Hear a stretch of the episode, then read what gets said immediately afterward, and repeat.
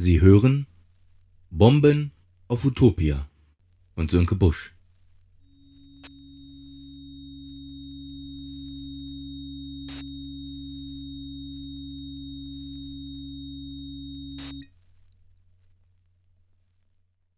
Tag 10 Rasterfahndung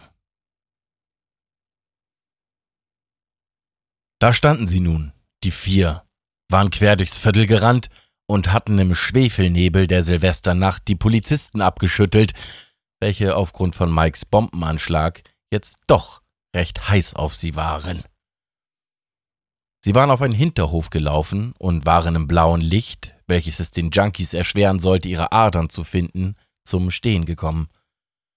Sie hielten sich die Seite und schnappten kichernd und lachend nach Luft, welche sie im nicht enden wollenden Lachanfall sofort wieder ausspuckten. Aber so schnell wie es aufgekommen war, ebbte das Gelächter wieder ab, das Geknalle und Geböllere hatte nachgelassen, und Streifenwagen und Feuerwehr jagten mit Blaulicht und Martinshorn in Richtung Sivalkreuzung. Das Blaulicht warf Schlaglichter an die Häuser, und tatsächlich sickerte langsam die Gewissheit in Steffi und Justus und Mike und Emma, dass das vielleicht doch ein bisschen viel gewesen war, mit einer Bombe ein halbes Haus zu sprengen und dass sie so ganz anonym aus dieser Sache wohl nicht herauskommen würden. Emma stand auf und war es als einzige von den Vieren nicht gewohnt, Scheiße im klassischen Sinne zu bauen. Die anderen hatten darin durchaus Erfahrung aus Teneva. Justus hatte als Teenager nicht nur einmal einen Einkaufswagen aus den oberen Stockwerken der Hochhäuser an der Neuwieder Straße geworfen, einfach nur so, als Versuch in einem sozialen Brennpunkt etwas Besonderes darzustellen. Und was Steffi damals nicht schon alles geklaut hatte, tatsächlich hatte sie fast ein Jahr lang ihren saufenden Vater mit Pizza und Schnaps versorgt, den sie jeden Tag aus dem Rewe im Weserpark geklaut hatte und die ersten sexuellen Erfahrungen mit älteren Jungen und jüngeren Männern auf Droge in der Waschküche im Keller des Hochhauses, in dem sie lebte, die trugen nicht unbedingt dazu bei, dass sie die Menschen an sich als besonders moralische Wesen empfand. Viel Vertrauen wurde in den späten Nächten im Waschkeller nicht gelehrt, und dass Steffi dort mal einen moralischen, auch nur halbwegs anständigen Menschen getroffen hätte? Pustekuchen dass Mike einen reichen Erfahrungsschatz und Berufserfahrung in Kriminalität aufwies, darüber musste gar nicht erst gesprochen werden. Er war einer der Gründe dafür gewesen, dass Teneva damals als gefährlichster Stadtteil Bremens galt, weil die Menschen dachten, dass marodierende Banden durch den Stadtteil zogen, Dinge anzündeten und Sachen kaputt schlugen. In Wirklichkeit war das nur Mike gewesen, der eine unglaubliche Energie an den Tag legte, jede Nacht das Haus zu verlassen, um sich sonst wie die Zeit zu vertreiben. Warum er in den Nächten diese verbotenen Sachen tat, hatte wahrscheinlich hunderttausend Gründe gehabt, aber Mike war außerhalb von, weil's halt Bock macht, von selber noch auf keinen einzigen dieser Gründe gekommen. Irgendwann war es ihm zu heiß geworden und er hatte den Stadtteil verlassen müssen. Irgendwie hatte er es ihn ins Steintorviertel geschwemmt. Woher hätte er auch wissen sollen, wo die Grenze zwischen erlaubt und verboten lag? Diese Grenzen waren in seinem Umfeld und in seiner Familie mehr als verwaschen, und darum gekümmert hatte sich eh nie einer. So ganz grenzenlos zu leben hatte natürlich seine Vor- und seine Nachteile, doch war Mike in erster Linie durch Glück noch nicht an den Punkt gelangt, an dem er gezwungen gewesen wäre, sein Handeln zu überdenken und mit dem Scheiße bauen aufzuhören. Aber vielleicht, das spürte er, vielleicht dämmerte dieser Punkt jetzt für ihn, und ein neues Gefühl machte sich breit, ein Gefühl, das ein weiserer Mensch vielleicht als Gewissen bezeichnet hätte.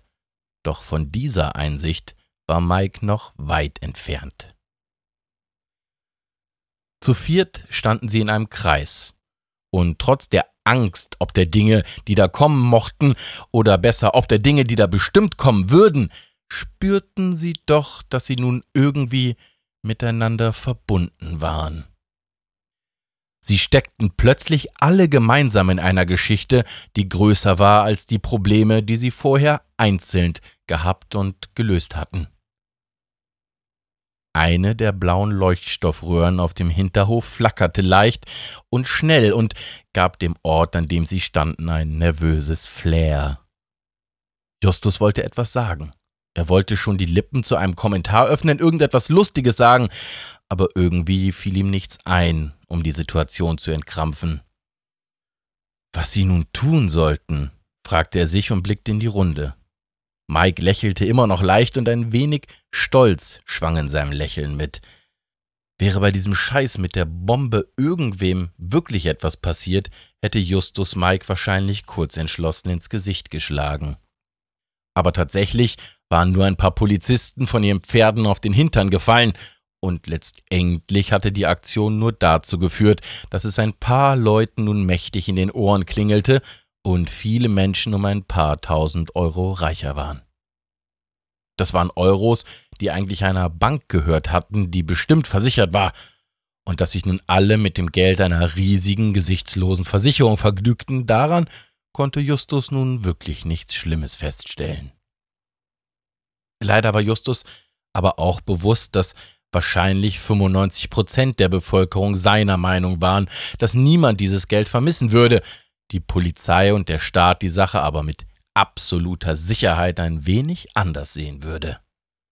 Und genau diese aufgebrachte Meute von Gesetzeshütern war wohl das, worüber er und die anderen drei sich nun ernsthaft Gedanken machen mussten.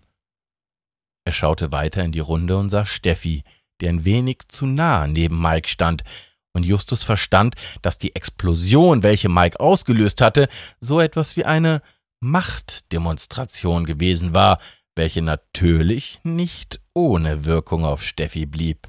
Sexy war Zerstörung ja schon immer gewesen. Justus blickte wieder zu Steffi, die dastand und ihn fragend anschaute. Hast du eine Idee, was wir jetzt machen? fand Justus seine Stimme wieder. Ich weiß nicht. Vielleicht, aber vielleicht sollte auch erstmal Mike sich was ausdenken. Immerhin hat er da nun wirklich ziemlich einen vorgelegt. Das war schon mehr als Mülltonnen anzünden. Das wird noch Probleme geben, sagte Steffi. Was sagst denn du? fragte Justus Mike. Hm, ich hab noch zwei von den Bomben dabei, antwortete Mike. Emma und Steffi könnten sich Burkas überwerfen. Ich hab da so ein paar selbstgenähte dabei. Sie könnten die Bomben nehmen und sie auf die Polizisten werfen und die Polizisten, die uns erkennen könnten, eliminieren. Wie sieht's aus, Mädels? Könntet ihr das machen? Dabei zog er zwei kleinere Sprengsätze aus seiner Uniform und warf sie den beiden zu. Die beiden reagierten gar nicht und die Sprengsätze prallten von ihren verschränkten Armen ab und landeten auf dem Boden. Nein, antworteten Steffi und Emma und sogar Justus wie aus einem Mund, während Mike mit rotem Kopf die kleinen Bomben wieder einsammelte und zurück in die passgenauen Täschchen an seiner selbstgenähten Militärweste steckte. Ich glaube, ich weiß was, schaltete sich nun Emma in das Gespräch ein. Und was wäre das? fragte Justus.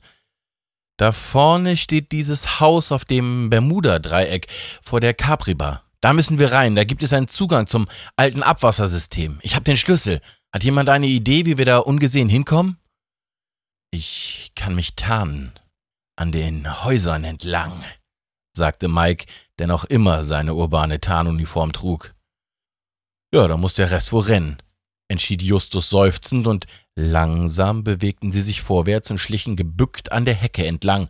Zuvorderst Justus, dahinter Emma, dann Steffi und dann Mike, der in albernen Bewegungen versuchte, sich unsichtbar zu machen, was ihm aber nun wirklich nicht gelang. Sie stoppten an der Zuwegung zur Straße. Justus und Emma schauten nach links und dann nach rechts, zuckten kurz hinter die Hecke zurück und ließen einen Streifenwagen passieren. Sie warteten einen Moment, und als das Blaulicht des Streifenwagens hinter der nächsten Häuserecke verschwunden war, spurteten sie los, den Bürgersteig entlang, duckten sich hinter die Autos, die dort am Straßenrand standen, blieben kurz stehen, lugten durch die Scheibe der Fahrzeuge und überzeugten sich, dass sie noch ungesehen waren. Emma holte den Schlüssel, der an einem riesigen Schlüsselbund baumelte, aus der Hosentasche, und Justus schaute sie verdutzt an. Ist nur so ein Hobby, flüsterte Emma. Sie schauten noch einmal nach links und nach rechts, sprinteten die letzten paar Meter hinüber zum kleinen Haus mit den Säulen, bei dem sich Justus schon so oft gefragt hatte, wozu das denn da wohl eigentlich stand.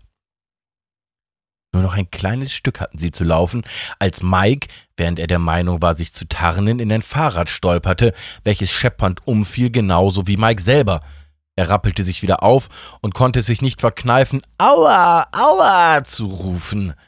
Dann raffte er sich wieder auf, stolperte noch einmal über das Fahrrad, drehte sich um die eigene Achse, stolperte vorwärts und kam mit den Händen auf der Motorhaube eines um die Ecke biegenden Polizeiwagens zum Stehen. Er schaute auf und blickte dem Polizisten hinter dem Lenkrad direkt in die Augen.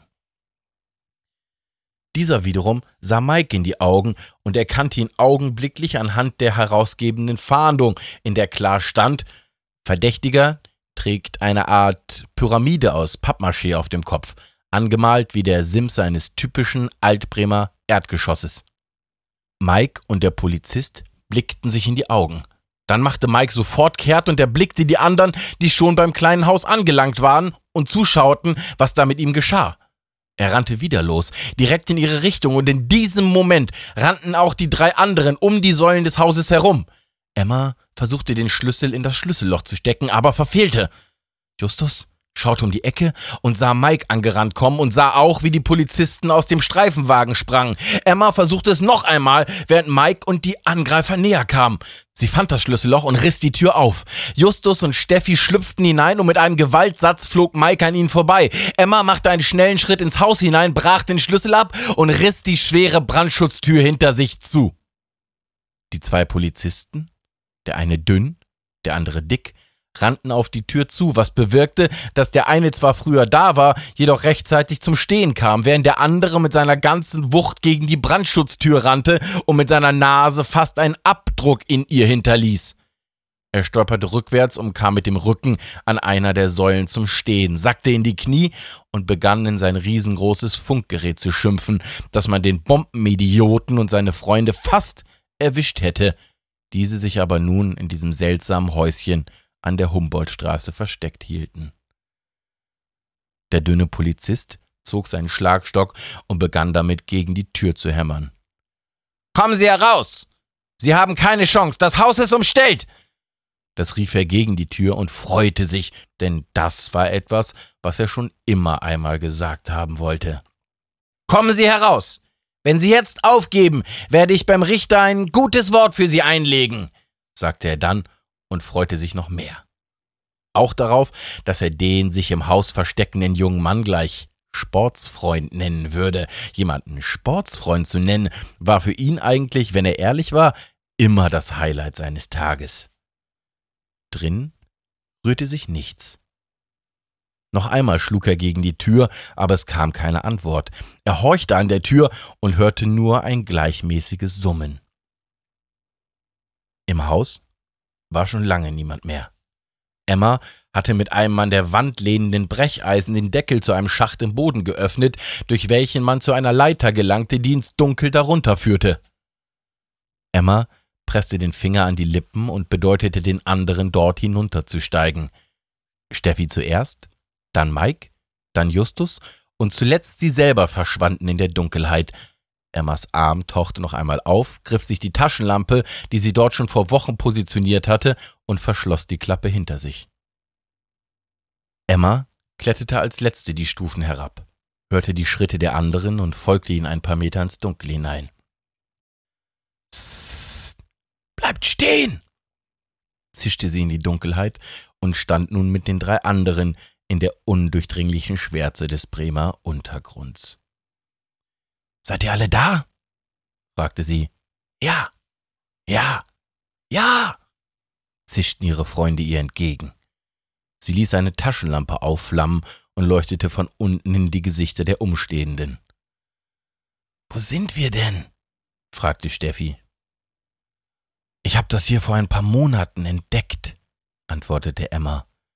Ich hatte Schnaps getrunken im Wiener Hofcafé Und dann hat mir ein besoffener alter Kerl erzählt, dass es angeblich ein Tunnelsystem gibt. Dann habe ich ihm noch ein paar Schnaps gekauft und er hat mir erzählt, wo man einsteigen kann. Dann noch ein Schnaps, dann hat er mir erzählt, wie das Einsteigen geht. Und dann noch ein Schnaps, dann hat er mit einem riesengroßen Schlüsselbund vor meiner Nase rumgeklimpert und mir erzählt, dass ihm früher der größte Bremer Schlüsseldienst gehörte und dass er im Auftrag vom Senat beim Regierungswechsel alle öffentlichen Schlösser ausgewechselt hätte. Und dass er doch nicht doof sei und von allen Schlüssel heimlich Zweitschlüssel hatte anfertigen lassen. Dann noch ein Schnaps und dann war seine Hand an meinem Hintern und dann noch ein Schnaps und dann lag er mit heruntergelassenen Hosen und einer gebrochenen Nase ohnmächtig auf der Herrentoilette und hatte plötzlich gar keinen Schlüsselbund mehr. Ich dafür aber umso mehr. Hätte ich nicht so von dir gedacht, sagte Steffi. Ich kannte dich eher so als die Brave. Ach, weißt du, antwortete Emma. Scheiße bauen, das hat viele Ebene. Ich habe euch damals in Teneva schon gesehen mit den Einkaufswagen im obersten Stockwerk, wie ihr die da runtergeschmissen habt. Dich habe ich mit den Typen im Waschkeller gesehen. Und Mike, tatsächlich bin ich ihm nachts manchmal nachgeschlichen und habe mir angeschaut, wie er so ganz einsam herumgelaufen ist, Sachen angezündet hat und sich das dann angeguckt hat. Immer, wenn irgendwo was gebrannt hat in Teneva, dann konnte man das von Mikes Kinderzimmer im achten Stock aus sehen. Ich habe ihn mir dann von unten mit dem Zoom von meinem Handy angeschaut, wie er da am Fenster saß und ins Feuer geblickt hat. Ich hatte gedacht, er würde da wie ein Verrückter sitzen und grinsen und lachen, aber das war gar nicht so. Wenn ich ihn mir angeschaut habe, dann saß er da immer, den einen Arm flach auf der Fensterbank, den anderen Arm auf den Ellenbogen gestützt und die Wange auf der Faust, und er sah eher aus wie ein kleines Kind, das endlich ein bisschen Ruhe findet. Ja, ja. Wie wenn man an einem Lagerfeuer mit Freunden und der Familie sitzt, flüsterte Mike. Und alles ist ganz leise und alle sind zusammen und man muss keine Angst haben, weil alle zusammen sind und keiner ist besoffen und keiner schreit rum. Es ist alles ganz leise um mich herum und so in mir drinne oder so. So fühl ich mich, wenn ich ins Feuer gucke. Ganz ruhig, so als wäre alles in Ordnung, so als müsste ich nichts machen, damit die Leute mich mögen, so als müsste ich gar nichts machen, damit die Leute mich mögen. Das habe ich mir auch gedacht, sagte Steffi, aber ich habe gemerkt, dass das gar nicht stimmt. Vielleicht früher mal. Ich glaube, ich kann mich dran erinnern, dass mich auch mal jemand einfach so mochte, mich vielleicht nur mal kurz in den Arm genommen hat, ohne sich irgendwas davon zu erwarten. Früher ist meine Mutter manchmal nach Hause gekommen von der Arbeit in der Wurstverarbeitung. Und da ist sie nach Hause gekommen und sah ganz traurig aus. Aber als sie mich gesehen hat, da war in ihren Augen drinne wieder alles gut. Und ich war glücklich, dass alles richtig ruhig war. Und ich habe gemerkt, dass wir da ganz stark waren. Nicht dieses Starksein, was heute alle von Mädchen und Jungs verlangen. Heute ist Starksein ja immer so wie zu allem Nein sagen.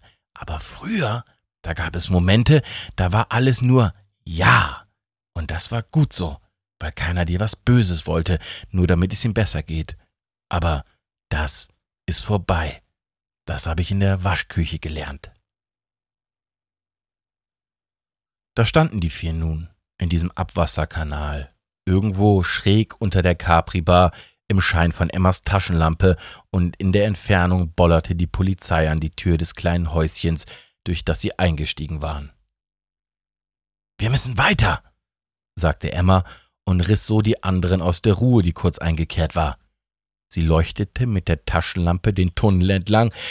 Er war hoch genug, dass Justus als größter der vier knapp aufrecht stehen konnte, so hoch also, dass der Tunnel auch für die anderen genug Platz bot, außer für Mike, dessen komischer Hut, welcher mit einem Riemchen an seinem Kinn fixiert war, an der Decke entlang schleifte.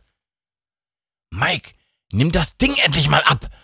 sagte Justus, der hinter Mike durch den Tunnel ging. Sie warteten ein Stück durch das knietiefe Wasser, bis sie zu einer Weggabelung kamen und den rechten Tunnel betraten, welcher in Richtung Stadtmitte führen musste. Als sie sich unter einer stählernen Querstrebe hindurchbücken mussten, machte es Klong. Justus platschte Wasser ins Gesicht. Emma drehte sich mit der Taschenlampe um und leuchtete auf Mike, welcher jetzt im Wasser saß und sich die Stirn rieb.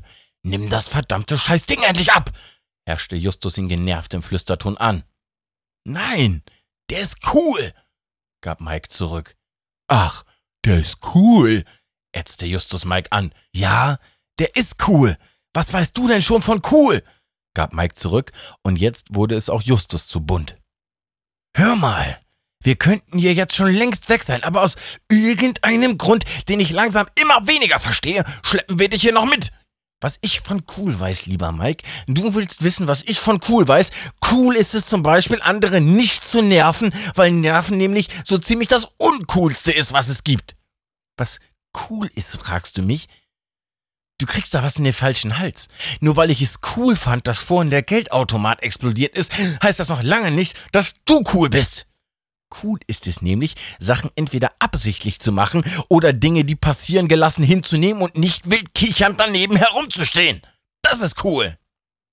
Cool ist es auch, sein Leben so zu führen, dass es halbwegs erträglich ist und nicht den ganzen Tag Sachen zu machen, damit andere einen bewundern können.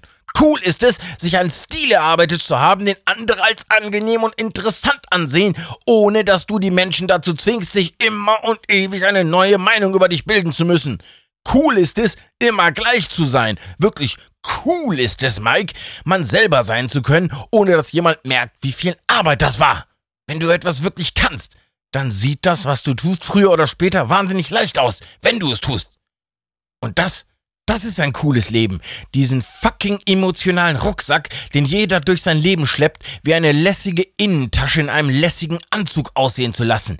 Das, Mike, das ist cool. Und wer von uns beiden hat den cooleren Anzug an? fragte Mike spitz, zeigte auf sich und seinen Tarnanzug und dann auf Justus und seine schwarze Anzughose, sein weißes Hemd und seinen Mantel. Also, siehst du, zischte Mike, der Hut bleibt auf. Halt die Schnauze, sagte Emma, und die beiden wussten nicht, welchen der streitenden Jungs sie jetzt meinte. Sie leuchtete Mike ins Gesicht, packte ihn am Kragen und richtete ihn auf. Weiter jetzt! Sagte sie, und so stapften sie weiter durch das Wasser zu ihren Füßen. Ich weiß, wo wir hin müssen. Irgendwie riecht's hier wie Weltuntergang, bemerkte Justus. Woher willst denn du das wissen? fragte Emma, die jetzt vor ihm ging. Weiß nicht, riecht halt irgendwie so, antwortete er. Wie riecht das? fragte sie. Irgendwie umgedreht wie dieser Geruch am Morgen, den man manchmal riecht, wenn man weiß, dass es ein guter Tag wird. Nach Kaffee, oder wie? fragte Steffi. Nein, doch nicht nach Kaffee, irgendwie nach Metall. Das riecht so, wie es schmeckt, wenn man sich auf die Zunge beißt, sagte Justus. Quatsch, so riecht das nicht. Wenn die Welt untergeht und alle sterben auf einmal, dann ist das ein freudiges Ereignis und dann riecht es nach Kuchen, sagte Mike plötzlich. Ah, nach Kuchen. Nach Kuchen riecht das dann, Mike. Nach Kuchen. Und den bäckst du dann, oder wie? Vielleicht, sagte Mike, vielleicht backe ich dann einen richtig coolen Kuchen, aber den wirst du dann ja wahrscheinlich nicht mögen. Weiter, drängelte Emma und richtete den Lichtkegel wieder nach vorne. Justus und Steffi stapften weiter. Dumpf klangen die Schläge der wieder aufkeimenden Böllerschlacht auf den Straßen über ihnen zu ihnen hinunter. Der Schacht weitete sich, und sie standen plötzlich in einem Raum. Emma wandte sich zur Seite und drehte an einem Schalter. Gelbliches Licht quoll aus alten Glühbirnen, welche unter der Decke hingen und leicht hin und her schwankten, wie im Bauch eines alten Schiffes. Hm. Cool, sagte Justus. Stimmt, sagte Mike.